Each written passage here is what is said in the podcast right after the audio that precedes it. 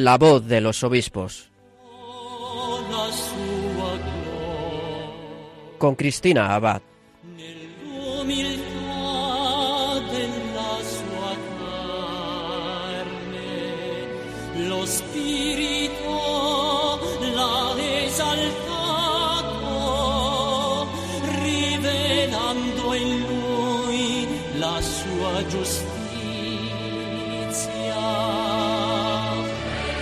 Muy buenas noches, queridos oyentes de Radio María. Un saludo muy cordial de quien les habla, Cristina Abad. Comenzamos en esta noche de Pentecostés un nuevo programa de La Voz de los Obispos, un programa en el que cada 15 días nos acercamos a nuestros obispos para compartir sus testimonios, sus noticias, sus enseñanzas, mensajes y la realidad de sus diócesis. Bueno, de sus diócesis y también de sus experiencias en otras diócesis cercanas o lejanas, como es el caso del obispo protagonista de esta noche. Y es que hoy tenemos el privilegio de tener con nosotros al obispo de Vitoria, Monseñor Juan Carlos Salizalde Espinal. Él está promoviendo en su diócesis, especialmente desde el curso pasado, las peregrinaciones diocesanas. Como un peregrino más, Monseñor Elizalde acompaña siempre que puede a sus fieles a estas peregrinaciones, a diversos lugares, no solo de España, porque como nos contará, han estado en Tierra Santa, Roma, Asís, Lourdes, Fátima, no hace mucho regresaba de Polonia, pero es que además ayer concluía la peregrinación que ha realizado con su diócesis a Ávila y al Cerro de los Ángeles para ganar el jubileo con motivo de la consagración de España al corazón de Jesús. Por eso les comentaba que hoy no nos vamos a limitar solo a viajar a la diócesis de Vitoria para conocer la diócesis que pastorea Monseñor Elizalde, sino que tendremos la oportunidad de peregrinar por lugares santos de todo el mundo a través de las ondas de Radio María gracias al testimonio de don Juan Carlos. Así es que vayan preparándose porque enseguida podrán escuchar al obispo de Vitoria, Monseñor Juan Carlos Elizalde. En nuestra sección de episcoflases, Miquel Bordas nos informará de más noticias y mensajes de nuestros obispos, además de compartir con nosotros las enseñanzas de uno de nuestros prelados que ya están en el cielo. Esta vez no lo voy a desvelar, pero les doy la pista de que procede de una archidiócesis que ayer celebraba un gran acontecimiento, la consagración episcopal y toma de posesión del nuevo arzobispo de Tarragona, Monseñor Joan Planellas. Pues a un obispo de esta tierra catalana estará dedicada la sección de la perla rescatada. Y finalmente, en nuestra sección de la voz de los obispos desde el corazón de María, contaremos nuevamente con el obispo de Vitoria, Monseñor Juan Carlos Elizalde. Y como toda peregrinación es mejor de la mano de María, antes de que Monseñor Elizalde nos hable de todos esos lugares santos que ha visitado y que van a visitar, vamos a pedirle a la Virgen que nos acompañe en la emisión de esta noche de Pentecostés, pues la Inmaculada siempre nos trae el Espíritu Santo.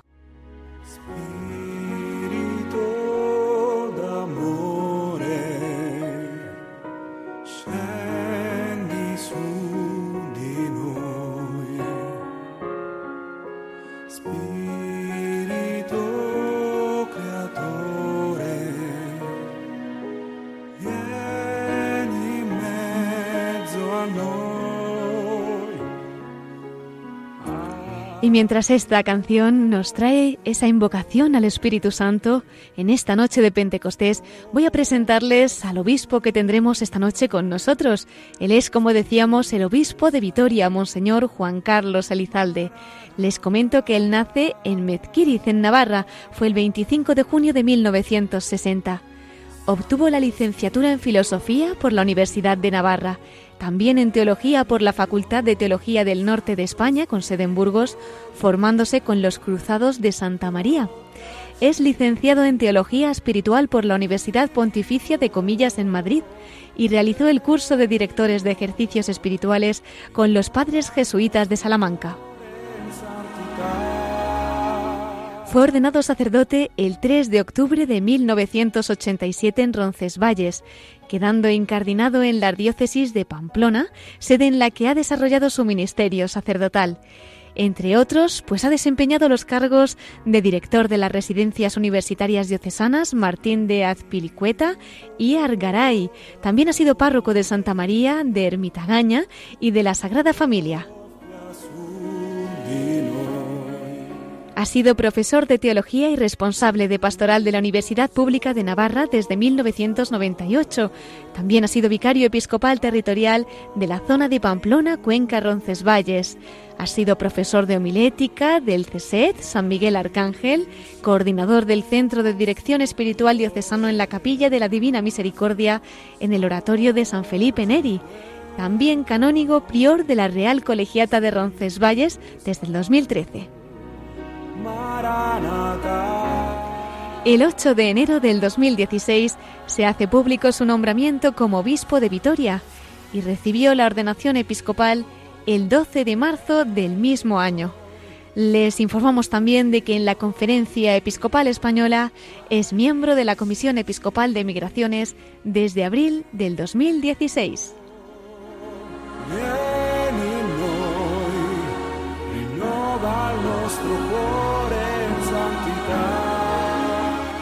Pues yo creo que ya es ocasión de dar la bienvenida al obispo de Vitoria, Monseñor Juan Carlos Elizalde. Bienvenido a la voz de los obispos. Buenas noches, buenas noches, encantado. Igualmente, qué alegría tenerle esta noche con nosotros, con tantos lugares a los que nos va a llegar, con tanto que ha viajado y que va a viajar, porque es que, como decíamos, están de peregrinaciones, bueno, fomentando especialmente en su diócesis. Creo que el año pasado estuvieron en Tierra Santa, Roma, Asís, Lourdes, Fátima. Bueno, luego nos contará que algunas se repiten, creo, ¿no? Sí, esas cuatro queremos hacerlas cada año. Y luego ya otras extras porque es una pastoral de conversión. Ajá. Bueno, pues si quiere nos comenta un poco la última de las últimas, porque creo que la última ha sido Ávila y Cerro de los Ángeles. Sí. Pero ¿por qué no empezar a lo mejor por, por Polonia, no?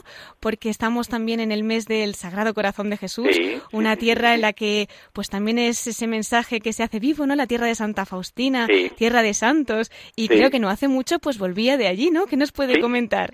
Estuvimos en la semana de Pascua y realmente eh, un impacto tremendo, porque claro, eh, es la tierra de San Juan Pablo II, es la tierra de Santa Faustina mm, Kowalska, el Padre Colbe, visitamos pues los grandes santuarios de Polonia, Calvaria, Zakopane, eh, Jasnagora, también estuvimos en Niepokalanov, el convento, el monasterio que fundó el Padre Colbe, Auschwitz, y claro, es un testimonio de santos, de héroes, de mártires, con una fuerza. Eh, la verdad es que vivimos una semana de Pascua impresionante.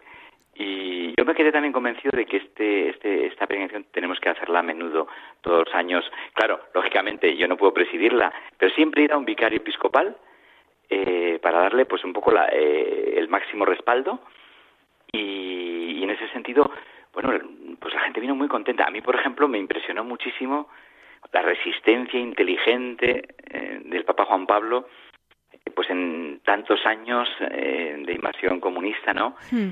Y, bueno, eh, como eh, como el cardenal Wyszynski, eh, que logró esa libertad para la Iglesia, no metiéndose la Iglesia en política, de manera que les dejaran evangelizar, o como el padre Papielusco, hoy beato, visitamos también su tumba, pues sin, sin meterse contra nadie, sin, sin hablar contra el gobierno, claro, predicaron exhaustivamente la bondad del cristianismo, la dignidad humana, la libertad, la esperanza, la confianza. Y efectivamente, aunque le ponían micrófonos al Papa en los confesionarios, nunca le pudieron denunciar porque él hablaba de cosas positivas y animaba a la gente. Claro, eso tumbó el, el muro de Berlín. Es impresionante. Impresionante, sí, sí, a mí yo dije, tenemos que hablar en positivo de la maravilla del cristianismo, del Evangelio, eh, de la, del alma humana, de la dignidad, de la libertad, y efectivamente no contra nadie, hmm. pero eso de por sí tiene una fuerza constructiva enorme, ¿no? Desde luego, desde luego. Una tierra que ha sufrido tantísimo, ¿verdad? Y cuando vamos ahora vemos esa fe viva, esa fe despierta. Sí, sí, sí, Bueno, nos maravilló sobre todo el, testimonio de los jóvenes, porque eh, era la época anterior a las pruebas de la universidad, y entonces antes de las pruebas de acceso a la universidad, los jóvenes van por Hasnagora, Chestokova, a encomendar eh, sus estudios a la Virgen. Qué bonito. Claro, eran miles y miles y miles. Y claro, nosotros eh, que tenemos tan pocos jóvenes en activo y, y, en grupos con identidad cristiana, etcétera, pues la verdad es que la gente se quedaba fascinada. Me decía una profesora de religión que no me impresionan los números, que me impresiona la manera en que rezan estos chicos. Eh, vigilias de oración toda la noche, multitudinarias. Claro, realmente sí, vinimos, o sea, muy confortados y para educar a nuestros jóvenes, eso, eh, en una identidad cristiana, valiente, eh, alegre, contentos. Contentísimos, ¿no? Sí, en sí, esa sí. tierra de Juan Pablo II, tierra de vocaciones, me comentaban el otro día que ha entrado una cantera de seminaristas y me acordaba de esa peregrinación, precisamente, ahora que hablamos de peregrinaciones que hacían el año pasado los propios sacerdotes con la cruz a cuestas, con días de ayuno. Pues qué frutos tan bonitos, ¿no? Y ahora esos jóvenes que nos cuenta usted Sí, también. Sí, sí, sí, efectivamente. Es, eh, bueno, eh, también eh, la universalidad de la Iglesia, eh, cuando peregrinas, te das cuenta de aspectos que, que, bueno, que en nuestra tierra pueden estar más descuidados, Hmm. que, que se han olvidado o que no, las tenemos, no los tenemos tan presentes y, y que cuando ves eh, en otras iglesias, en otras latitudes, pues con tanta vida, por ejemplo, la, la exposición eucarística, la adoración, el es. sacramento de la penitencia, misas eh, eh, con parroquias abarrotadas a las 3 de la tarde, con muchos jóvenes, oye, pues eh, efectivamente tendrán que tendrán que enfrentarse a la misma secularización que nosotros, ¿verdad? Pero desde unas raíces muy profundas y desde una identidad muy grande. Eh, hablaba con un sacerdote eh, polaco que había, que había estado varios años con nosotros estudiando aquí en Vitoria y, y, y, y- y le decía, bueno, tú que conoces estos dos mundos, nuestra diócesis y la tuya aquí en Varsovia, eh, ¿qué me aconsejarías? Y me decía, educar a los jóvenes en la identidad cristiana. Los valores es- son una consecuencia. Eh, los compartimos también con el budismo y con otras religiones, pero efectivamente la identidad cristiana, el evangelio, la iglesia son las claves fundamentales en la educación cristiana, claro. Claro que sí. ¿Qué es lo que más le ha llamado la atención de esa peregrinación a Polonia? Nos ha dicho que ha estado en unos lugares pues tan especiales, en la tierra de, de San Juan Pablo II, aparte de esos pastelitos kremuzki tan Sí. ricos, ¿verdad? Sí, sí, sí, Seguro que los habrán probado, pero hay sitios tan bendecidos en el Santuario de la Misericordia, en Niepokalanów, allí en la ciudad de la Inmaculada de San Maximiliano sí. Kolbe, en fin. ¿qué es lo que más le ha gustado? Pues mira, la santidad de, de la vida consagrada, la santidad de los laicos, la santidad de los pastores, eh, la llamada a la santidad. Eso es lo que mm, em, más me ha impresionado. Es decir, vinimos todos con ganas de decir, bueno, eh, nuestro último aliento, hasta nuestro último aliento, eh, por la Iglesia, por nuestras familias, por nuestros jóvenes, por tratar de construir un mundo mejor desde la apuesta del cristianismo. La santidad.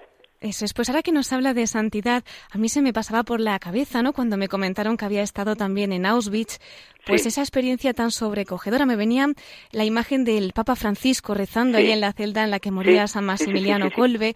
Y yo pensaba, pues gracias a- al amor tan grande que él le tenía a la Inmaculada, consiguió que esa celda, que era de muerte, pues se convirtiera en la puerta del cielo, ¿no? Usted. Que, que ha podido estar allí, que ha podido palpar, pues ese lugar en el que tantas personas que estaban con él en la celda consiguieron morir en paz, confesadas. ¿Cómo se percibe esta presencia de Dios en un lugar de tanto dolor, no? Bueno, eh, claro, son las consecuencias de apartar a Dios. Es decir, eh, Auschwitz es el resultado de una sociedad sin Dios, de una cultura sin Dios. Y, y efectivamente, eh, cuando Dios está en uno de sus testigos, pues aquel infierno se convierte en bendición. De aquel efectivamente eh, pabellón en que solamente se escuchaba eh, aullidos, gritos y blasfemias, dice que en aquellos días no se escucharon más que cánticos y oraciones. Pues es la presencia de Dios en un testigo. Eh, por eso digo que, que, que la santidad es eh, un adelanto, un fruto, eh, algo que nos trae a Dios en medio de nuestra gente. Entonces, lo contrario, la ausencia de Dios mm, crea infiernos en la tierra. ¿no? Hmm. Entonces, por ahí, yo- por ahí yo creo que, hombre, me impresionó también vocacionalmente mucho que, claro, cuando el, el jefe, eh, ante aquel mm, preso que se había fugado, Sí. diezmó el barracón, iba contando de diez en diez, y tú, y tú, y tú, y tú, cuando llegó a este hombre Francisco, que gimió, mi mujer, mis hijos, se adelantó el padre Colbe y dijo, eh, yo soy sacerdote católico, quiero ocupar su lugar. Claro, es una vida. Eh, entregada por Sí. completo y eso es la vocación sacerdotal, eh, porque el sacerdote católico eh, no tiene una familia, no ha formado una familia, ha renunciado a una mujer y unos hijos, para la misión, para el servicio, para la Iglesia, para la humanidad, para el Señor. Entonces, eh, pues de alguna manera está diciendo que es la vocación sacerdotal, y yo pedía este tipo de vocaciones para nuestra diócesis. Claro. es verdad, es verdad. Él era franciscano, era misionero, pero él dio su vida diciendo soy sacerdote católico. Es verdad, es verdad. Sí, sí, qué contento estar ahora desde el cielo. Pensaba yo, ustedes que han podido estar allí en la ciudad de la Inmaculada, en Yepocalanuf, el sueño, uno de los sueños que él tenía cuando la fundó, era que hubiese una gran custodia con la imagen de María, con adoración perpetua. Ya la han podido contemplar, ¿no? Con esa custodia impresionante. Impresionante, sí, sí ha dado la vuelta al mundo, además. Sí, sí.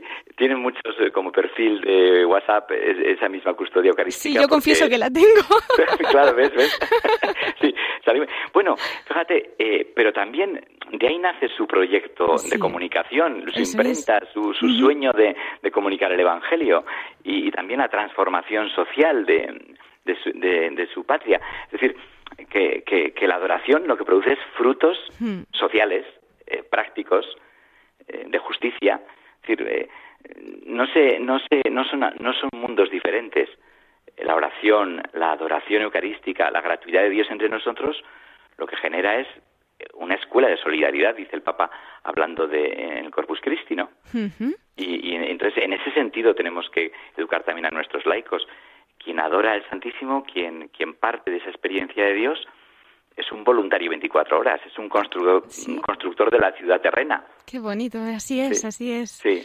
Bueno, y de la ciudad de la Inmaculada, como decía San Maximiliano mm. Colbe, siempre de la Inmaculada al corazón de Jesús. Y es que hace muy poquito, recién llegados, ayer venían de esa peregrinación, ¿no? A Ávila y al Cerro de los Ángeles. ¿Qué esperan de, los frutos, ¿no? Que han podido vivir estos bueno, pues, Pues la verdad es que también ha sido un poco al centro del corazón. Estuvimos los obispos en la asamblea plenaria eh, hicimos nuestro peregrinaje y nuestra Eucaristía en el Cerro de los Ángeles, ganamos el jubileo y dijimos, hombre, aquí hay que venir con toda la diócesis. Y efectivamente, pues, eh, y tan cerca de Ávila, pues han sido, claro, dos, dos, eh, no sé, em, motivos centrales y, espectaculares. La gente ha venido muy contenta de, de, lo que supone ganar el jubileo, de lo que supone, claro, confesarse, eh, vivir la Eucaristía, peregrinar, rezar por las intenciones del Papa, quiere decir que estás en un momento óptimo en tu seguimiento al Señor y que por tanto efectivamente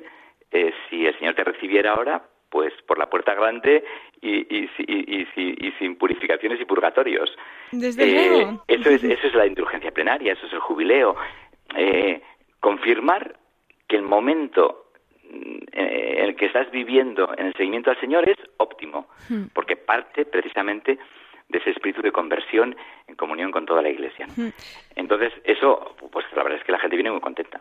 Sí, sí, sí, me está recordando, pues en, ese sentido pleno, ¿no?, de lo que es ganar el jubileo, pues a esa peregrinación que en el año 2014 precisamente venían del Cerro de los Ángeles, venían de la Aldehuela, y bueno, pues venían entre ellos un sacerdote muy querido de, la diócesis de Cartagena, el padre Miguel Conesa, con sus dos autobuses de feligreses, ¿no? Y trece personas, entre ellos él, pues pudieron entregar su alma al Señor, un trágico accidente. ¿Verdad? Pues sin embargo, decían las carmelitas en esa última visita que, que había tenido el padre Miguel Conesa y sus feligreses, pues ellos han realizado la peregrinación completa porque la han hecho hasta el cielo, ¿no? Sí, sí, no, efectivamente. Relativiza muchas cosas que, que, que nosotros pues absolutizamos, ¿no? Eh, mm. Es una óptica privilegiada, ¿no? Y lo mismo Santa Teresa, ¿eh? O sea, cuando pasas por la Encarnación, que después de Tierra Santa es el lugar que Jesús ha visitado más veces, ¿no? Parece ser, parece ser, pues es que, claro, eh, la realidad de Jesús es palpable, eh, no es una entelequia, eh, es alguien que comparte la vida con Teresa. Hmm. Y, entonces, pues eso se pega, hmm. eso, eso Ávila lo comunica. Entonces, por eso digo que han sido dos platos fuertes para, venir muy a gusto, ¿no? Bueno, pero el postre tampoco va mal, porque es que nos decía después Tierra Santa, y es que también se van a Tierra Santa el mes que viene. Don Juan Carlos, cuéntenos. Yo, ahí sí que, yo ahí sí que no, no, puedo ir al vicario general y, el vicario de, ciudad, de Vitoria, eh, con un grupo de peregrinos mm, aún hay, bueno, hay plazas, ahora mismo tenemos que ampliar el número de plazas porque hay lista de espera y, claro, pues eh, Tierra Santa es, es, lo mismo, ¿no? Eh, las huellas del Señor. Em, a mí me gustaría que, hubiera una tradición en que con toda facilidad cualquier persona eh, de Vitoria o de donde fuera que quisiera ir a Tierra Santa y como algunos que van este año eh, pues realizaran el sueño de su vida, como yo lo, viví también con mi madre hace tres años, ¿Ah, pues efectivamente hay un antes y un después, eh, porque Tierra Santa es, es, el, es el quinto evangelio. Eso marca, marca las Eucaristías de por vida, el acceso a la Sagrada Escritura, tu relación con Jesús, bueno, que hemos estado en su tierra. Entonces, eso me gustaría que fuera habitual, que buscáramos ayudas, que gente que, que, que, bueno, pues no tiene muchos recursos no renunciara a Tierra Santa, pero si se crea una tradición eh, constante, sí que estaremos en condiciones de, de, poder hacer este servicio. Dios lo quiera, vamos a vamos a encomendar muchísimo esa peregrinación, porque como dices, el sueño de mucha gente que va a marcar su vida, ¿no? Sí, Este año la novedad es que, aparte de este grupo de adultos, van a ir eh, 15 jóvenes de la Delegación de Juventud y Pastoral Universitaria y que van a, van a poder combinar eh, la ayuda en Belén en un hospital, la ayuda de voluntarios. ¡Qué bonito! Con eh, las visitas a, la Tierra del Señor por las tardes. Mm, ¿Es la primera vez que se hace esta experiencia? En nuestra diócesis sí es la primera vez, sí. Y claro, como económicamente pues los, los jóvenes solamente tienen que pagar el avión, pues sí que está, eh, bueno, pues en condiciones mucho más asequibles. Claro, claro, claro. Qué maravilla. pues seguro que vendrán con testimonios preciosos. ya nos contarán a la vuelta, ¿eh? de acuerdo, no hay, no hay problema. claro que sí. Bueno, hablamos de jóvenes, pero es que también creo que tienen otro proyecto para este verano especialmente dedicado a la pastoral juvenil, ¿no? Y es a Santo Toribio de Líbana. De Líbana, sí. Bueno, es un proyecto, el Camino Lebaniego, eh, sencillo, dos días de mar y cuatro de montaña, y un poco para comunidades y parroquias y así que no tienen muchos medios para organizar logísticamente pues algo bueno pues algo bonito. Porque bueno pues eh, claro que hay colegios y, comunidades parroquiales que tienen actividades de verano por todo lo alto y, con una tradición grande pero hay otras comunidades más pequeñas que, es un mundo el, organizar algo de seis días no y entonces brindamos pues a todas esas comunidades que, que puedan ir chicos y chicas de 16 a 25 años cuatro días de montaña por sitios preciosos, las estribaciones de los picos de Europa hasta Santo Toribio de Líbana, ganar el eh, no, ya no es ya no ya no es año jubilar, pero venerar la reliquia de, la Cruz de Jesús, culminar allí el jubileo y después de un día de playa de vuelta a casa Vitoria. Entonces, bueno, es una cosa sencilla, pero bueno, lo que son las eh, experiencias con jóvenes en que puedes mezclar la convivencia, lo lúdico, la montaña, la espiritualidad, la oración, la Eucaristía, la amistad. Bueno, eh, la verdad es que son experiencias que ellos nunca la olvidan. Desde luego, suena de maravilla, don Juan Carlos. A veces es verdad, tenemos en España sitios tan bendecidísimos y, no les damos el valor, ¿no? Pues esa peregrinación que la tenemos aquí tan cerquita, con esos lugares también. Eh, Santo Toribio Elevan, a 70 kilómetros. Bueno, pues nada, todos los jóvenes que quieran participar, no sé si quedan plazas para esa o no, don Juan Carlos. ¿Quedan? quedan plazas, bueno, entonces pueden apuntarse. ¿Qué tienen que hacer? ¿Qué tienen que hacer para apuntarse a través de en contacto con la web, con la web de la diócesis y ya está. 120 euros porque hemos pedido toda clase de subvenciones. Vale, muy bien. Muy bien. Pero creo que podemos continuar, ya que están tomando notas, si quieren seguir apuntando, porque es que, como decíamos, aunque ya se han hecho, se ve que la experiencia es tan positiva, tan buena, tan del cielo, que creo que después del verano también regresarán Está por ahí Lourdes, Roma, Asís, Fátima. No sé el orden exactamente, lo que nos quiera comentar, don Juan Carlos. Pues las cuatro que queremos hacer anualmente, con, siempre con alguno de los vicarios, eh, y, la encargada de peregrinaciones son Tierra Santa, Roma, Lourdes y Fátima. La de Lourdes la organiza la Hospitalidad de Lourdes desde hace muchos años y maravillosamente, como hacen las hospitalidades. Desde luego. Y entonces, eh, pues octubre será mm, eh, Roma y noviembre será Fátima. Exactamente así.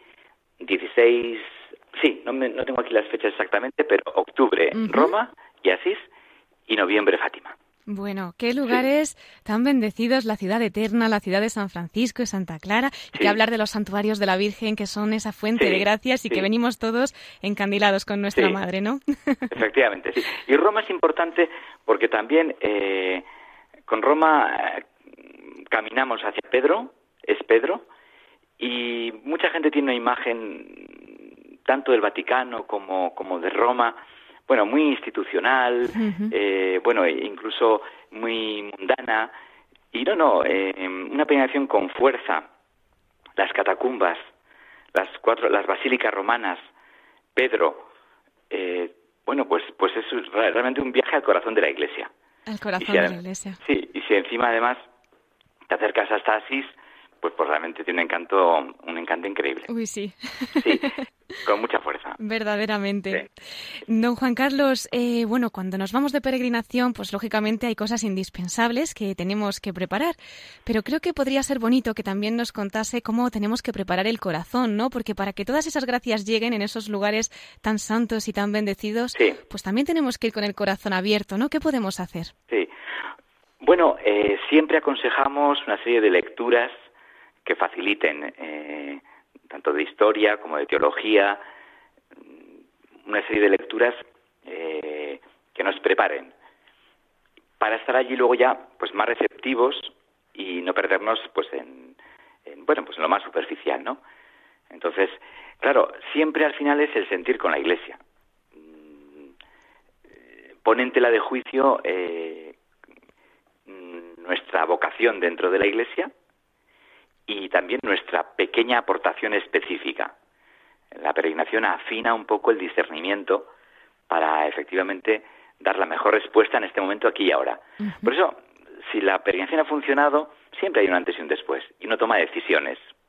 Yo las tomé, por ejemplo, a la vuelta de Polonia. Sí. Por ejemplo, pues mm, ves unos pastores o una vida consagrada, Faustina Kowalska, con una vida de oración intensísima, en tiempo también, no solamente en calidad, en tiempo. Hmm.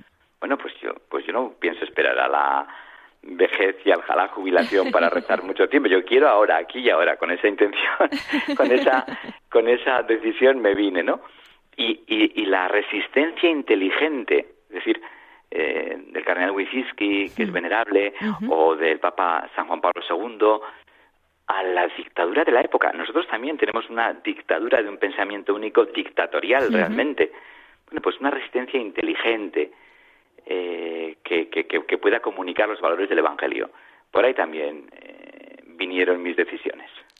Pues Dios quiera que sean muchas las personas que también puedan venir de esa manera, ¿no? Diciendo sí al Señor y de esa forma. Además, tenemos pues a un obispo que está peregrinando eh, con los jóvenes, con los adultos, en fin, que sabemos que no es fácil en sus agendas y que ustedes saquen el tiempo, ¿no? Para acompañar a su rebaño. Pues yo creo que es un testimonio muy bonito, don Juan Carlos. Cuando, a mí me dicen, eh, pues algunos sacerdotes, bueno, bueno, pero es que, eh, perdona, son mis vacaciones. yo, se, lo decía en la carta a la vuelta de la peregrinación de Polonia, eh, motivando la de Tierra Santa, a la que no voy a ir, eh, les decía, mm, personalmente me hubiera gustado eh, haberme quedado en la semana de Pascua descansando en mi casa, como hacen la mayoría de los sacerdotes y agentes pastorales del mundo, o al menos bajando el pistón eh, en una especie como de, letargo.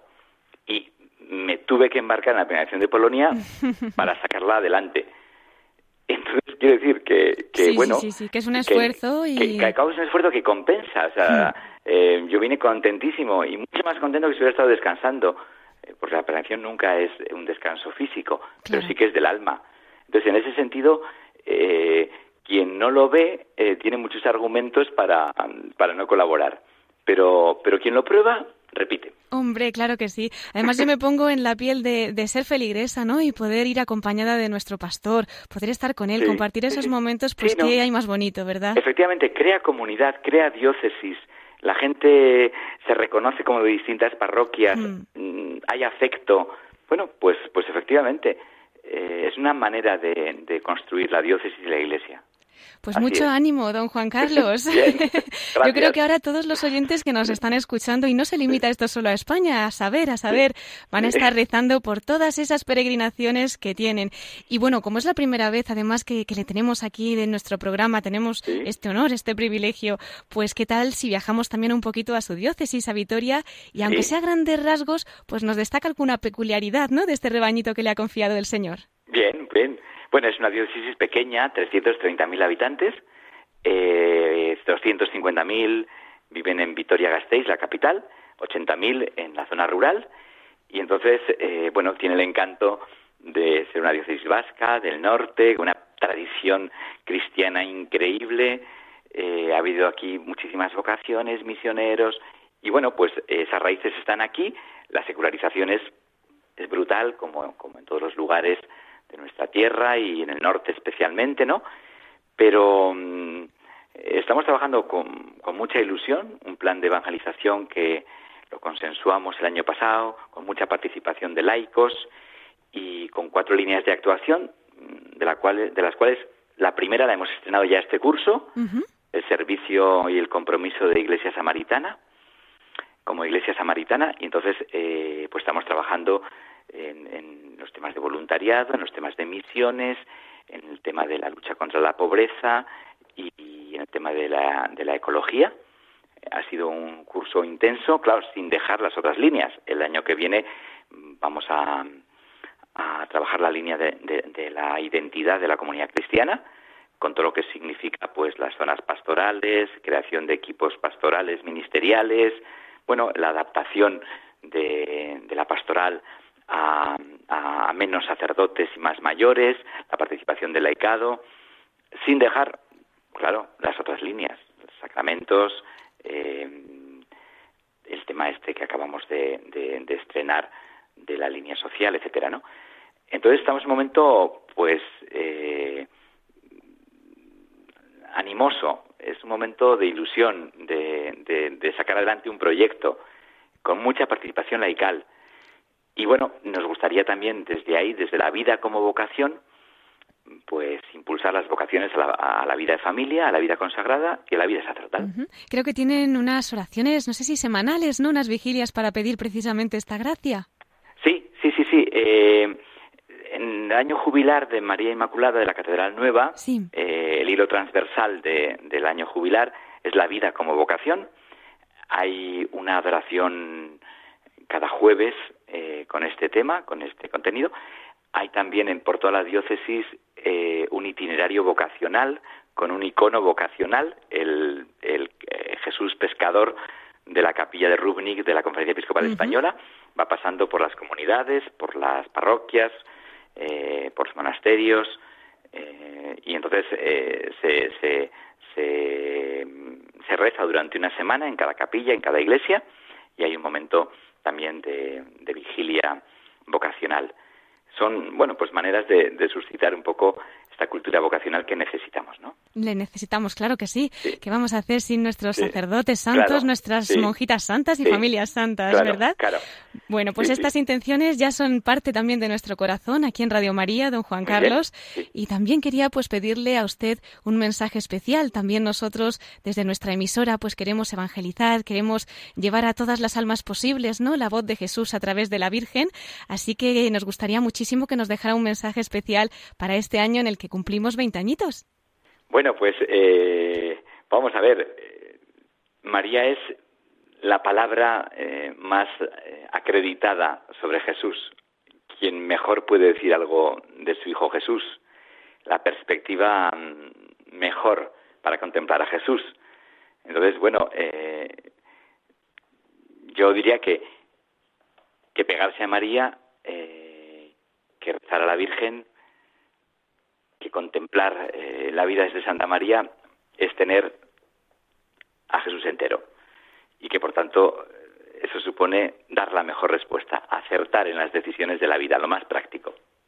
Por ahí iría. Pues muchísimas gracias, don Juan Carlos. Nos acogemos a sus oraciones y ya que nos ha sembrado también pues esa palabra de la Virgen, cómo no emplazarle e invitarle también a nuestra sección especial de la voz de los obispos desde el corazón de María que tenemos ahora después de las noticias. ¿Nos acompaña en unos minutos? Sí, sí, encantado. pues muchas gracias y entonces hasta ahora, Monseñor Juan Carlos Elizalde, obispo de Vitoria.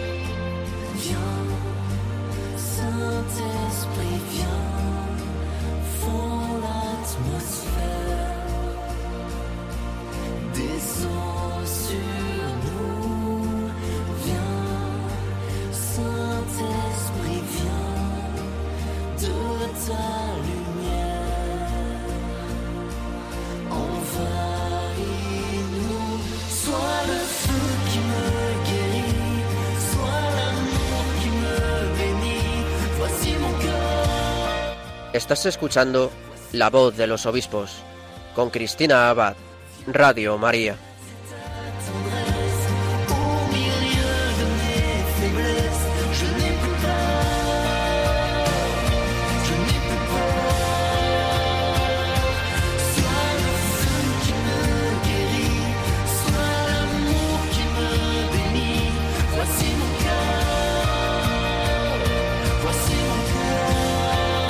He aquí nuestro corazón esta noche especialmente, como dice esta canción, para poder recibir el Espíritu Santo en esta noche de Pentecostés.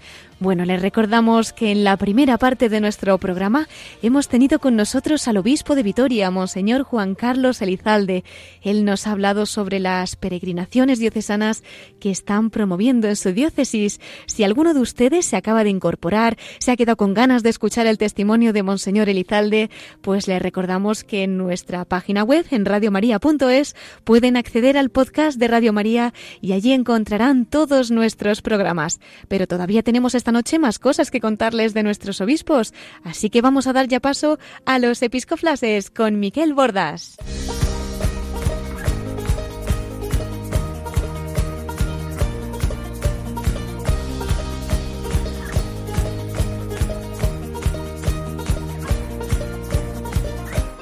Brothers and sisters, fill these cups with life.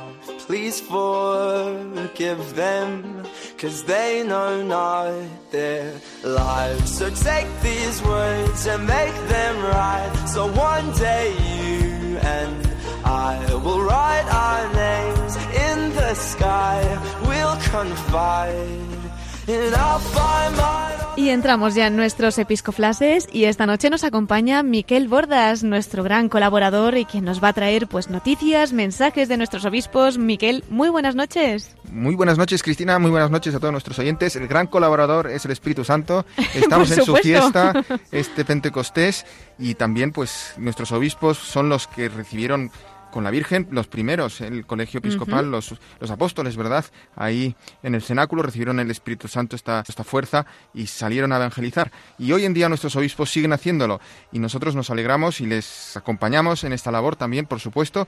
Y bueno, si te parece, empezamos a felicitando a dos de ellos, pues porque hoy este domingo se cumplen ya los 29 años de consagración episcopal de Monseñor Carmelo Borovia, que es el obispo emérito de Toledo y también quiero felicitar al obispo de Tui Vigo, Monseñor Luis Quinteiro Fiusa, porque el próximo miércoles, no de esta semana, sino de la siguiente, 19 de junio, cumple o se cumplen los 20 años de su ordenación episcopal.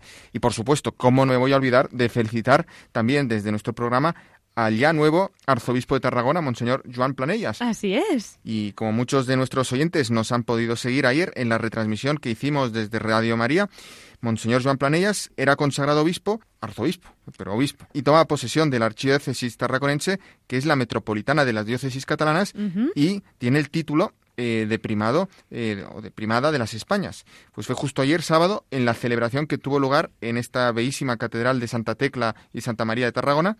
Y hasta ahí mm, se desplazó, nos desplazamos en equipo de Radio María, tú y yo, Cristina, y nuestro compañero Nicolás García, para retransmitir este gran acontecimiento por estas ondas de la radio en toda España.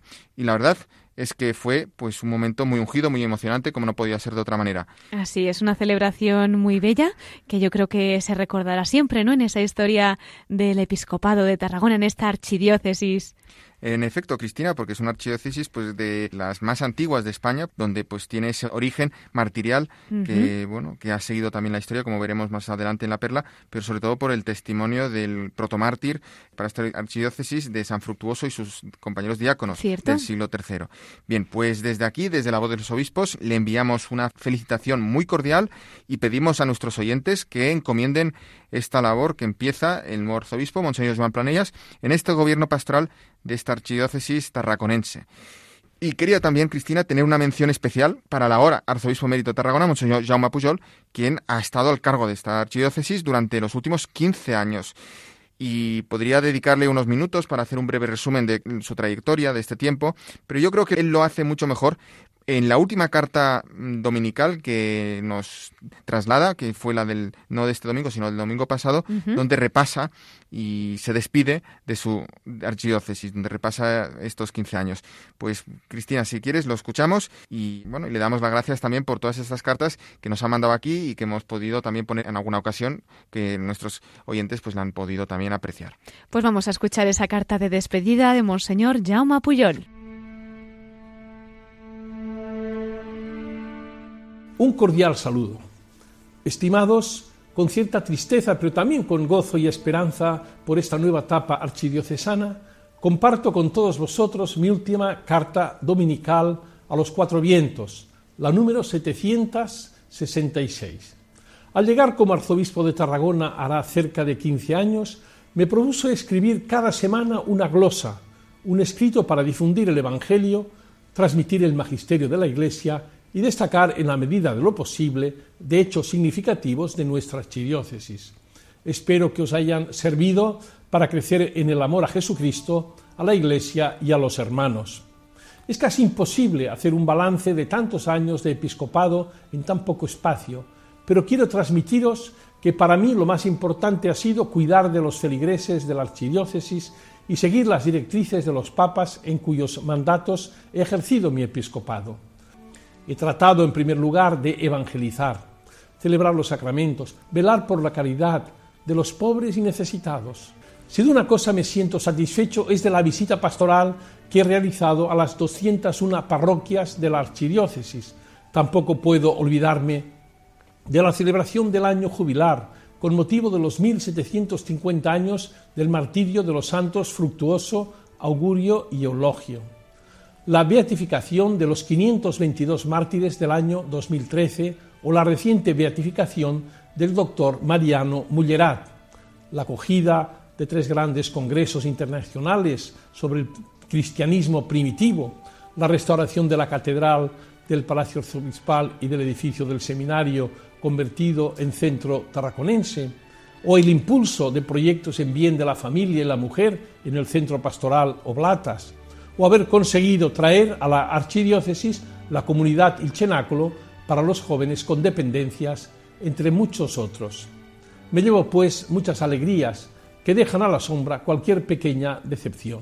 Con la ordenación del nuevo arzobispo electo, Monseñor Joan Planellas Ibarnosell, se inicia un nuevo periodo en la archidiócesis. Os aliento a acogerlo en este nuevo servicio eclesial y ayudarlo en todo lo que necesite Será un buen pastor, estoy convencido. Orad por él y también por mí. Os encomiendo a la protección maternal de Santa María. Con todo mi afecto, recibid mi bendición.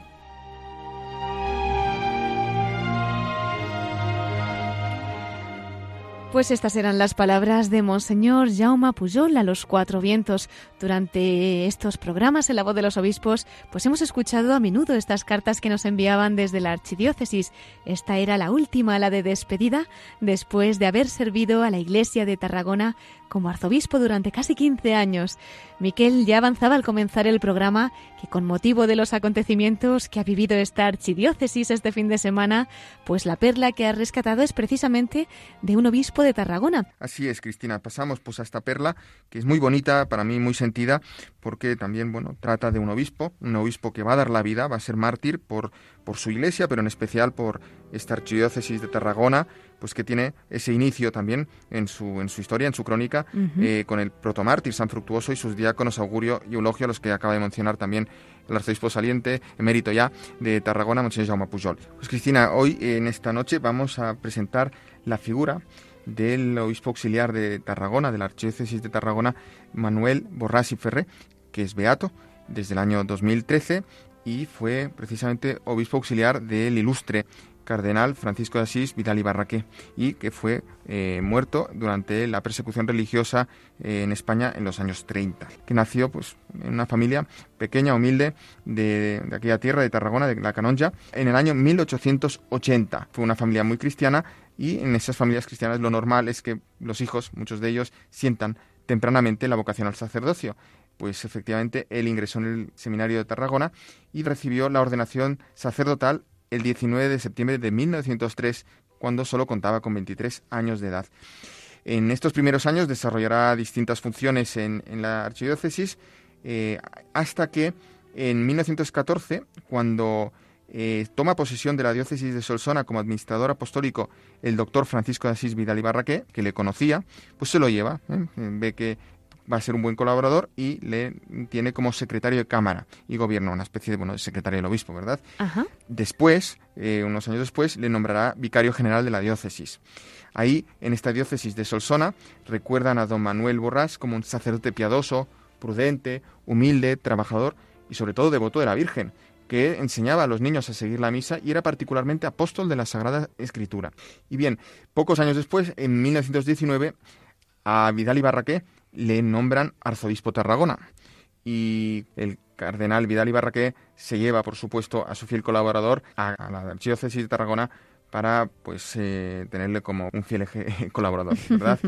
Bien, pues tan tan fiel colaborador que años después, en 1934, el, ya en plena Segunda República, eh, Cardenal logra eh, que le nombren a su fiel colaborador, eh, Manuel Borrás, que le nombren obispo auxiliar.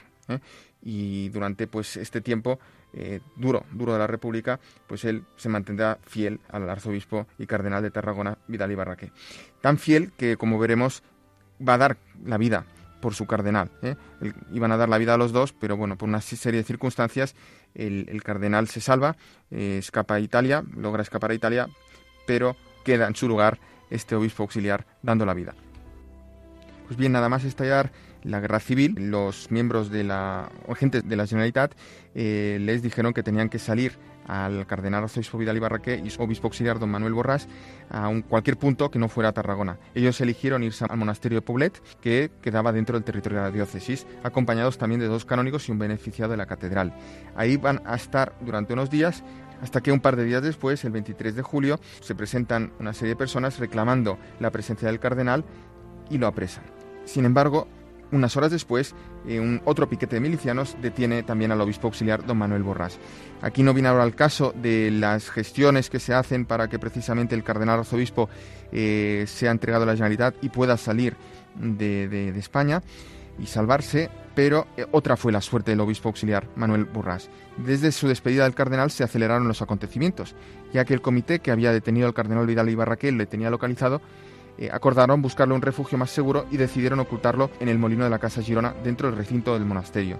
Ahí permaneció una noche con dos hombres de confianza, pero el presidente del patronato, que hasta entonces resultaba o parecía que era protector del cardenal y de su obispo auxiliar, por miedo o incluso por calculada traición, en la madrugada del día 24 llamó al jefe del comité de Espluga para informarle de la presencia del prelado en este lugar y ofreciendo entregarlo si así lo deseaban. Por supuesto, la aceptación eh, no se hizo esperar. El obispo Burrás recibió humildemente la noticia de que se lo iban a llevar. El coche de los milicianos llegó a los pocos minutos y fingiendo ser policías enviados por el gobierno de Tarragona para salvarle, se hicieron cargo de él.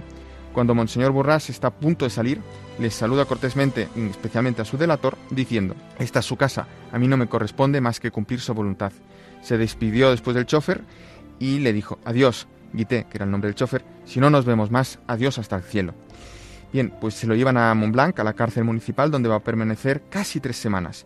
Parece que al comienzo lo tuvieron aislado en una celda durante tres días, pero ya después pudo estar en comunicación con otros sacerdotes y prisioneros. Hay constancia de que recitaba con ellos el breviario, rezaban y especialmente consolaba a todos, a los enfermos y a los más necesitados. Según confesión de sus propios agresores, en todo momento dio pruebas de serenidad y resignación ejemplares, exhortando y animando a los otros sacerdotes y seglares que estaban detenidos ahí, conservando este espíritu y actitud de fortaleza y caridad hasta su muerte.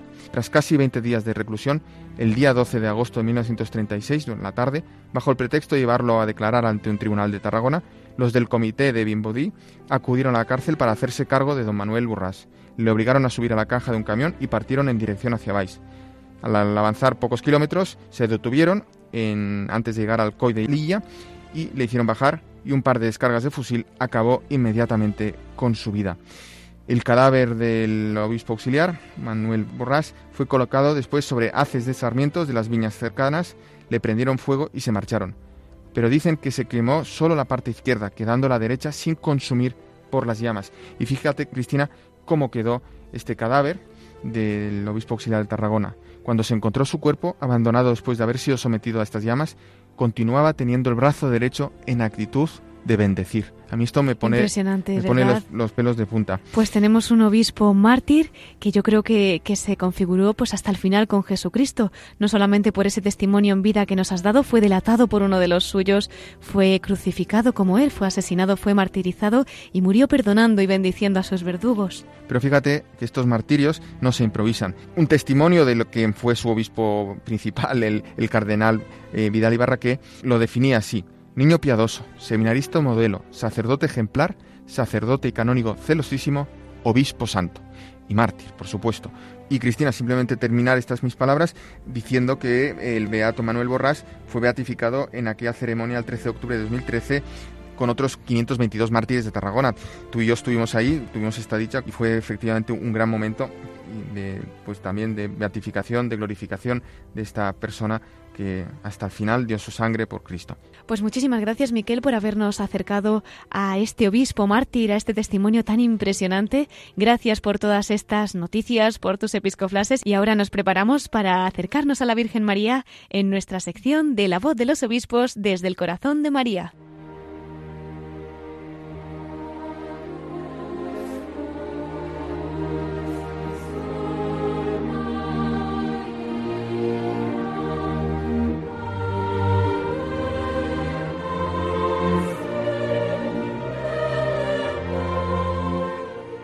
Y entramos ya en la voz de los obispos desde el corazón de María. Hemos tenido en la primera parte de nuestro programa al obispo de Vitoria, Monseñor Juan Carlos Elizalde. En su diócesis están fomentando muchísimo y muy bien las peregrinaciones y nos ha hecho un recorrido mundial impresionante por santuarios y por lugares bendecidísimos. Bueno, pues ahora tenemos un santuario muy especial que es precisamente el corazón de María. Muy buenas noches, don Juan Carlos. Buenas noches, buenas noches. Pues somos todo oídos para que ahora nos lleve de peregrinación al corazón de la Virgen, compartiendo con nosotros alguna anécdota o alguna vivencia que recuerde especial.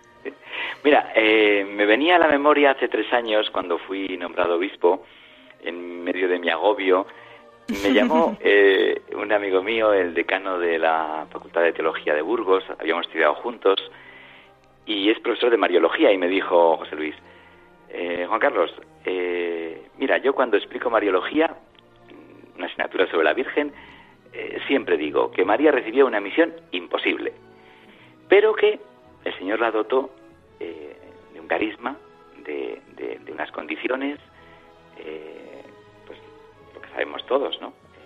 Inmaculada, etcétera, para poder asumir esa misión imposible. Y entonces yo te digo, donde hay misión, hay carisma. Si el Señor te ha enviado a una misión concreta, Él te dotará. Hay carisma, no te preocupes, no es cosa tuya. Y la verdad es que eh, aquello me dio una paz enorme en medio de la inquietud de aquellos días. Fue como la línea de fondo que, que, mm, de alguna manera es el hilo conductor también de mi vida. Si hay misión, hay carisma. Si el Señor te confía algo, Él se las apañará para sacarlo adelante si hay misión hay carisma. Y termino también con algo parecido. Mm, el cardenal Sebastián, difunto cardenal Sebastián, cuando me nombró párroco de dos parroquias en Pamplona y tal, que era un proyecto pues bonito, pero un poco arriesgado, tal, pues eh, yo no le había muy convencido y le dije, pero Fernando, ¿me manda usted ahí, a mí, porque está convencido o porque no hay otro. Entonces me mira así con una mirada de esas tremendas y me dice, aquí todos estamos porque no hay otro. Punto. A mí, desde la misma línea, aquí todos estamos porque no hay otro. Y el Señor se las apaña. Nos deja en nuestro sitio, no somos imprescindibles, pero aquí todos estamos porque no hay otro. Pues a servir. Pues a servir. Pues muchas gracias por ese testimonio, don Juan Carlos. Yo creo que todos podemos hacer tesoro, ¿no? Con esas palabras que nos ha dicho. y en las pequeñas cosas que podamos tener, pues también aplicarlo, porque es verdad que con los pequeños sí. es, pues la Virgen hará grandes cosas. en el cielo se sabrá. Eso es. Muy bien, pues don Juan Carlos, solo nos queda pedirle una bendición para terminar nuestro programa. De acuerdo. Pues yo con mucho gusto pido al Señor la bendición para Radio María. El Señor esté con vosotros. Y con tu espíritu. La bendición de Dios Todopoderoso, Padre, Hijo y Espíritu Santo, descienda sobre vosotros. Amén. Podéis ir en paz.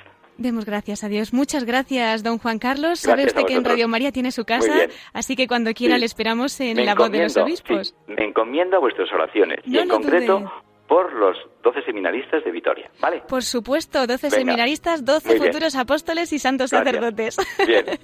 Muchas gracias por todo. Adiós. Adiós, Monseñor Juan Carlos Elizalde, obispo de Vitoria. Hasta siempre.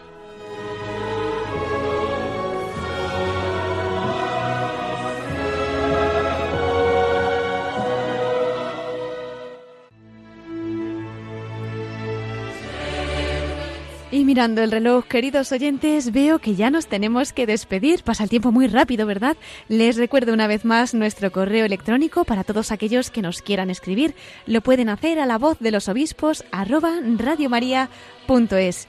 Vamos a agradecer una vez más al obispo de Vitoria, Monseñor Juan Carlos Elizalde, el que haya compartido con nosotros el testimonio del bien que están haciendo las peregrinaciones diocesanas que está promoviendo en su diócesis, que nos haya acercado a tantos lugares santos y, como no, al mejor de ellos, al corazón de María.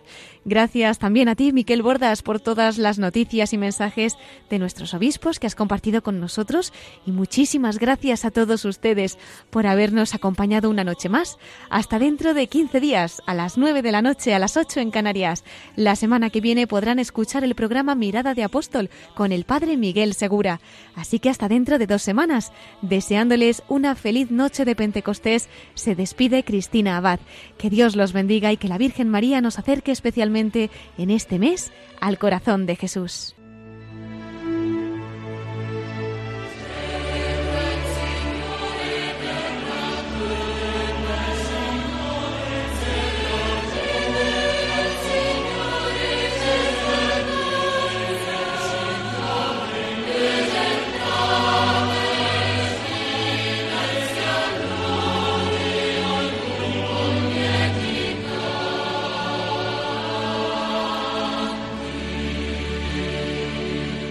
Han escuchado la voz de los obispos